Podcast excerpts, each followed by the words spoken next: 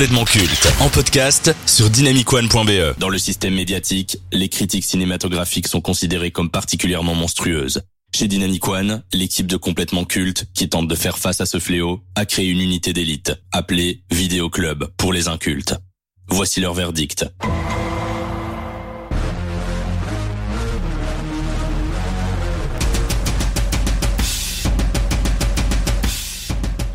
Alors qu'il a offert au public et au cinéma des chefs-d'œuvre intemporels avec son ami et acteur fétiche Robert De Niro, Martin Scorsese a eu la chance de diriger l'un des acteurs les plus brillants de sa génération, un talent qui a marqué le 7 art par son jeu et son renouveau constant, Leonardo DiCaprio. Une histoire qui a débuté en 2002 avec Gangs of New York. Depuis, ils ont collaboré à six reprises et on compte des œuvres comme The Aviator, Les Infiltrés ou encore Shutter Island. À ce jour, ils forment l'un des duos acteurs-réalisateurs les plus iconiques et réputés à Hollywood. Et en 2013, Leonardo DiCaprio et Martin Scorsese se retrouvent pour une cinquième fois afin de tourner un film qui va marquer les esprits, Le Loup de Wall Street.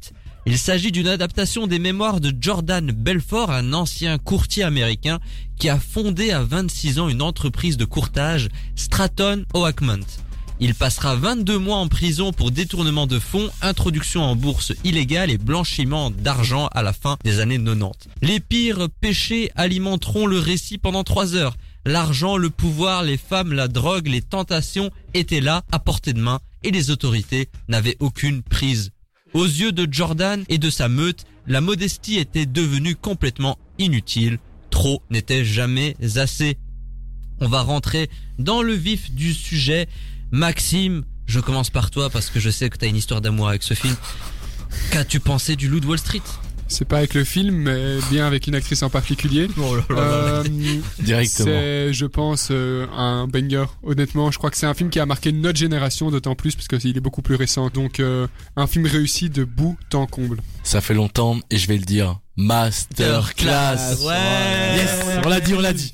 Mais sinon ouais, masterclass. Enfin, ce film est incroyable. J'ai passé, euh, je sais plus combien de temps il durait, mais 3 heures. trois heures, trois heures à kiffer ce film de A à Ouais, Z. vraiment. Même pas, il y a même pas une scène. Je me dis, c'est trop long. Non, c'était génial. Bah, comment, trop comment passer après ça? Comment passer après Masterclass? Mais euh, oui, tout à fait. Mais moi, je, je me pose la question. Là, là maintenant, je me demandais pourquoi est-ce qu'on aime bien ce film? Et peut-être qu'on en parlera euh, plus tard.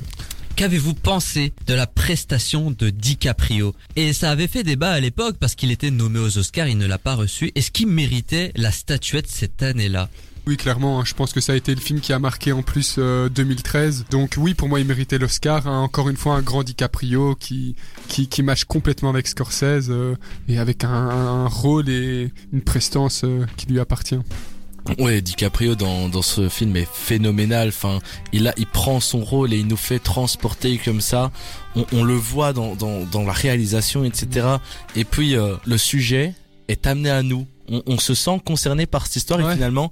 On, on se laisse rentrer dedans et on s'imagine là-dedans et ça nous touche en fait. C'est ça qu'il réussit à faire euh, DiCaprio. Alors DiCaprio était en face de Christian Bale pour American Bluff, Bruce Dern pour Nebraska, Chiwetel Ejiofor pour 12 Years a Slave et le gagnant Matthew McConaughey pour Dallas Buyers Club. Ouais. Si vous n'avez pas vu ces films, notamment de la Dallas Bayer Club, allez voir ces films. Moi, je, euh, je trouve que. Mais il a, il a fait un très bon travail, attention, hein, c'est un excellent acteur et le, et le film était très bon. Mais quand, j'ai quand tu vois Dallas Bayer Club et la prestation de Matthew McConaughey, ah, pour moi ça se comprend et ça se joue quoi. Il y a, y a un truc où.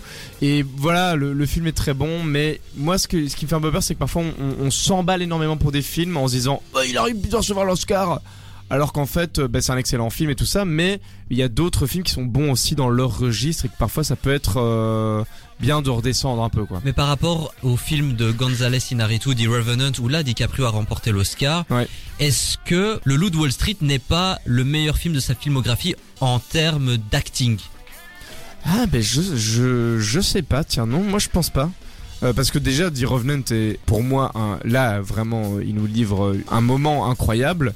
Mais euh, il, il est, pour moi il est, il est dans le même registre que Gatsby par exemple dans le Loup de Wall Street. Tu vois, il joue un peu le même genre de Je suis perso. euh, donc non, je dirais pas que c'est le meilleur moment de sa carrière. C'est peut-être un de ses plus films les plus retentissants. Mais en termes d'acting, euh, ça je pense pas. Moi, c'est quand même le film qui m'a le plus marqué euh, de, de DiCaprio. Quels sont les autres comédiens qui vous ont bluffé dans ce long métrage? Je peux vous citer Jonah Hill, Jean Dujardin qui fait une petite apparition, Matthew McConaughey qui était également là, et bien sûr comment ne pas mentionner Margot Robbie qui a explosé auprès du grand public grâce au Loup de Wall Street. Ouais. Et on comprend pourquoi. Euh, surtout à la 59e minute, si je ne dis pas son- si tu parles évidemment de son acting et de sa présence à l'écran, hein, Je suis tout à fait d'accord. Et Ouais. euh, non, mais déjà parce que c'est une femme fatale, ça c'est un. Et après, euh, non, sinon c'est bien entendu celui qui l'accompagne partout et qui. Ah, Jonah Hill. Ouais, Jonah Oui, Jonah Hill, Hill. voilà, il est, il est Ah, Jonah Hill, exceptionnel. il est exceptionnel parce qu'il fait une exceptionnel. transition de la comédie, on va dire entre guillemets le drame. Ouais. Oui, non, mais là il était excellent. Là, on a Incroyable. découvert un talent. Jonah Hill avait enfin le respect qu'il méritait. je trouvais. Incroyable. Et je trouve que aussi il faut pas minimaliser le, le rôle de Jean Dujardin. C'est quand même un acteur français et il est Oui, dans- mais pour dans- le peu qu'il apparaît, franchement. Ouais, mais Oui, mais, je trouve marquant, juste, ouais. juste- il est marquant. On, bien. on se rappelle du Suisse euh, Après, dans, dans le Loup de Est-ce que c'est parce qu'on sait qu'il est français qu'on fait Ah, il y a Jean Dujardin ouais. Ça doit Ah jouer un peut-être peu. aussi, peut-être aussi, mais quand même il faut pas minimaliser son rôle. Il faut quand même mentionner le joli pied de nez de Matthew McConaughey qui apparaît dans de Wall Street Ouais. mais qui gagne l'Oscar grâce à un film concurrent lors des Oscars cette année-là. Ouais, mais Sublime. quand tu vois la, la gueule qu'il a dans les deux, rien à voir quoi. Dans Dallas Bear Club, il est vraiment beaucoup plus skinny. euh, Il y a un Ah, mais il a perdu 30 kilos. bah ouais, bien sûr. Que là, dans ce film-là, il est, non, il a une constitution normale et tout ça. Donc déjà, moi, rien que ça, je trouve ça hyper impressionnant de sa part. Mais bon, on n'est pas là pour Alors dans les euh, vidéos motivation qui pullulent sur les réseaux sociaux, on retrouve beaucoup d'extraits du Loup de Wall Street avec Jordan Belfort qui est devenu un exemple de réussite, un modèle à suivre. Est-ce que Jordan Belfort, grâce au Loup Wall Street ou plutôt à cause, est devenu un modèle malgré lui? Ah, ben c'est une bonne question.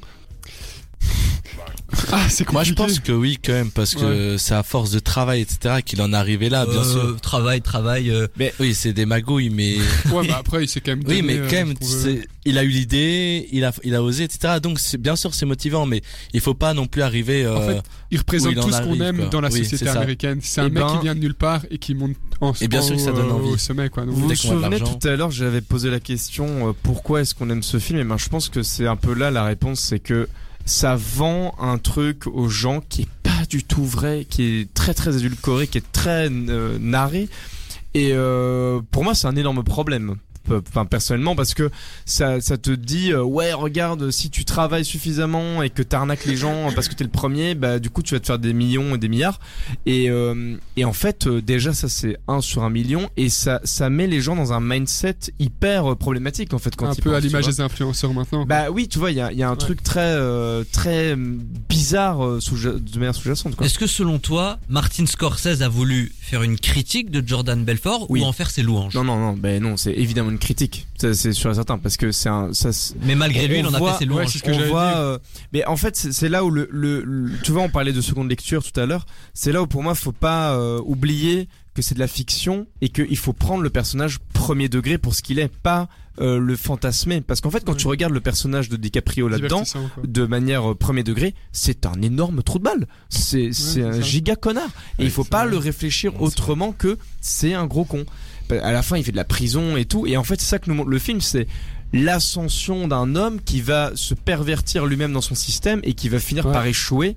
Et, euh, et en fait, il faut le prendre comme ça et justement pas comme euh, venez euh, prendre ma formation Mais c'est compliqué euh. aussi quand celui qui prend ce rôle-là, c'est DiCaprio. Donc, à, la- à partir du moment où tu donnes un rôle comme ça dans les mains de DiCaprio, Ah tu oui, en bien fais un fantasme de la société. Ah, et lui, et lui à ce niveau-là, il l'incarne super bien, quoi. Je pense que le problème, il est pas dans le film ou dans l'in- l'interprétation de DiCaprio, il est dans le fait que on, on, on prend parfois le film pour ce qu'il n'est pas, tu vois. Mais c'est justement ce que je dis, c'est à cause, de- à cause ou grâce à DiCaprio. Ah, je sais pas ça. Est-ce que c'est la faute du, du réal ou est-ce que c'est la faute des gens qui regardent ça Ça, se- ça, ça se Ouais. discute. Question. Avec 392 millions de dollars engendrés au box-office, le Loup de Wall Street est le plus gros succès dans la carrière de Martin Scorsese. Comment expliquez-vous la réputation de ce film alors qu'il en avait fait tellement d'autres cultes auparavant? Mais comme on en a parlé, je pense que justement, on, arrive à un, c'est un sujet de société et les gens s'imaginaient bien gagner de l'argent et c'était trompeur. Enfin, ils s'imaginaient Mhm. là-dedans que c'était facile de gagner de l'argent et on sait que tout le monde est à la recherche d'argent. Enfin, ouais, justement, c'est ce, ce sujet-là qui. Il représente un peu tous les fantasmes Oui, de c'est l'homme. ça, c'est les C'est le mec euh, qui est au pouvoir, qui a plein d'argent, qui a toutes les plus belles filles avec lui, euh, qui roule dans une Cadillac et qui a une maison à 500 mètres carrés. Quoi, voilà. Et puis, euh, pour contextualiser, il me semble que le film est sorti en 2012, si je dis pas de 2013. bêtises, 2013. Et c'est, euh, on est au sortir de la plus grosse crise mondiale des 2008. subprimes. Euh, regardez The Big Short si vous voulez en savoir plus. Du coup, forcément, ça vend euh, un truc de waouh. En fait, moi aussi, je pourrais avoir ça. C'est pour ça qu'il a été si euh, si influent au final.